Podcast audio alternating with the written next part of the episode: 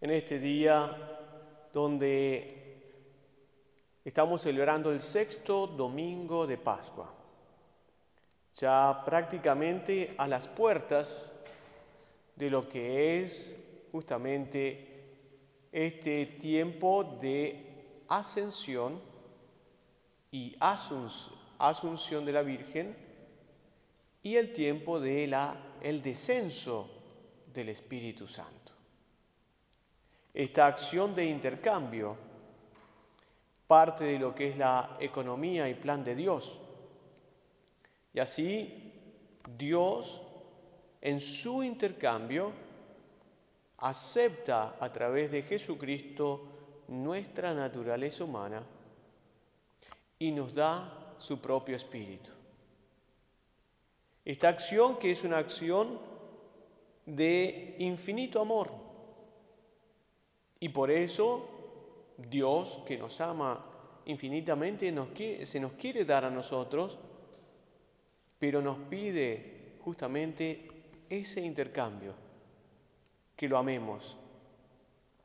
Si me aman, habitarán en mí. Y yo en ustedes, y mi Padre también porque les dará mi espíritu. Es el intercambio de la Santísima Trinidad gracias a un simple acto de amor. Un amor que tiene que ser totalmente puro para poder ser fecundo.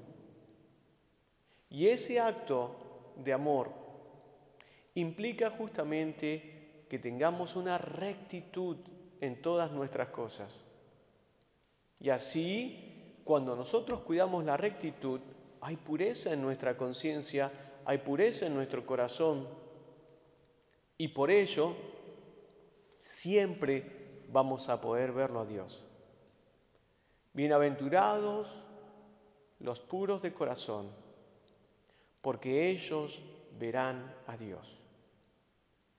Y por eso, siendo el amor la unión y la comunión con la Santísima Trinidad, tan fecunda en ese amor infinito y eterno de Dios, no hay otra cosa que su presencia y su visión. Por eso cuando Santo Tomás de Aquino habla de cuál va a ser una de las gracias más hermosas que vamos a tener en el cielo, es la visión beatífica el poder contemplarlo cara a cara. Y que nosotros, gracias a los ojos de la fe, podemos empezar a contemplarlo sacramentalmente. Por eso dice Jesucristo, el mundo no me verá más, pero ustedes sí. Qué gracia tan hermosa el hecho de estar en adoración ante el rostro de Cristo en la Santísima Eucaristía. Tenemos que tener siempre un momento en el día donde hagamos una visita al Santísimo.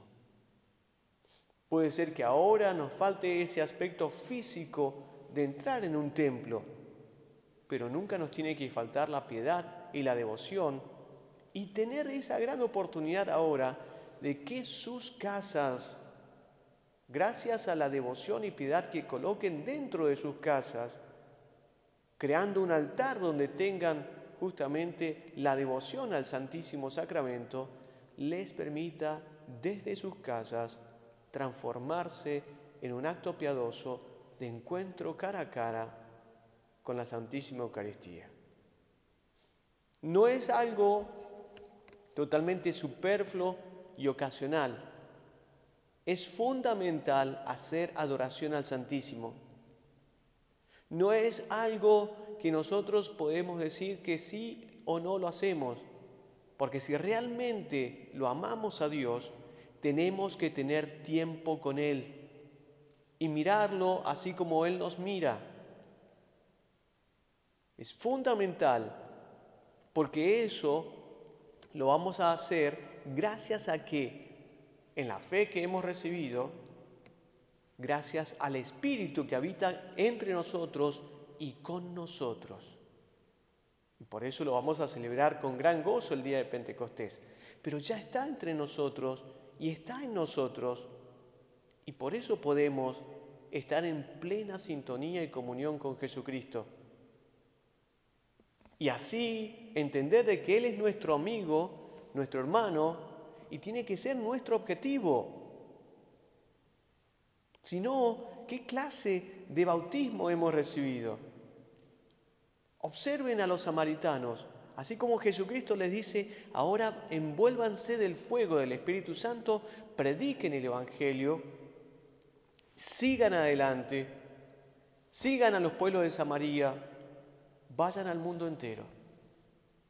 Hoy vemos en la primera lectura con cuánto gozo los samaritanos reciben el bautismo de, eh, el bautismo de agua, pero también los apóstoles quieren que ellos sean bautizados en ese fuego del Espíritu Santo, a ese bautismo del Espíritu Santo que le llamamos muchas veces, el bautismo de Cristo, que ciertamente no, no tiene que simplemente decir que es un nuevo bautismo, pero es un momento en el cual damos una plenitud a nuestra acción de encuentro. No podemos seguir siendo niños, porque así lo dice San Pablo. Cuando era niño hacía cosas de niño, pero ahora soy adulto. He llegado a la madurez del encuentro con Cristo gracias al Espíritu Santo. Y tengo que tener un comportamiento acorde a lo que es el amor que está en mi corazón. Porque si yo me olvido de Dios, si yo no voy al encuentro de Él, ¿qué clase de amor tengo por Él? Qué fácil es ir y marcar tarjeta con Dios y ya se acaba todo. ¿Dónde está el ardor del fuego que trae el Espíritu Santo en nuestro corazón? Observen lo que dice la, segunda lectura y justamente dice, veneren en sus corazones a Cristo, veneren, dispuestos siempre a dar. Háganlo con sencillez, con respeto y estando en paz en sus conciencias. Porque quien no está en paz en su conciencia es porque ha utilizado mal el amor que era para Dios para utilizarlo solo para sí mismo. Y por eso es que uno pierde la visión de Cristo, pierde el interés en Cristo y ya no quiere seguir nada más con Él. Y se vuelve como este mundo se está volviendo, que es todo virtual. Porque uno puede decir, ¿Qué pasa con la Santa Misa que es virtual? ¿Qué pasa con la adoración que es virtual? Es la gran oportunidad de volver a abrir los ojos de la fe y me permite a mí a vivir el profundo, infinito amor que tengo por Dios. Esta pandemia, no todas las cosas son negativas, sino que es un gran examen de conciencia para ver cuánto lo amamos a Dios, cuánto le somos fieles con cuánto hemos crecido en la fe y hemos dejado que el fuego del Espíritu Santo nos transforme.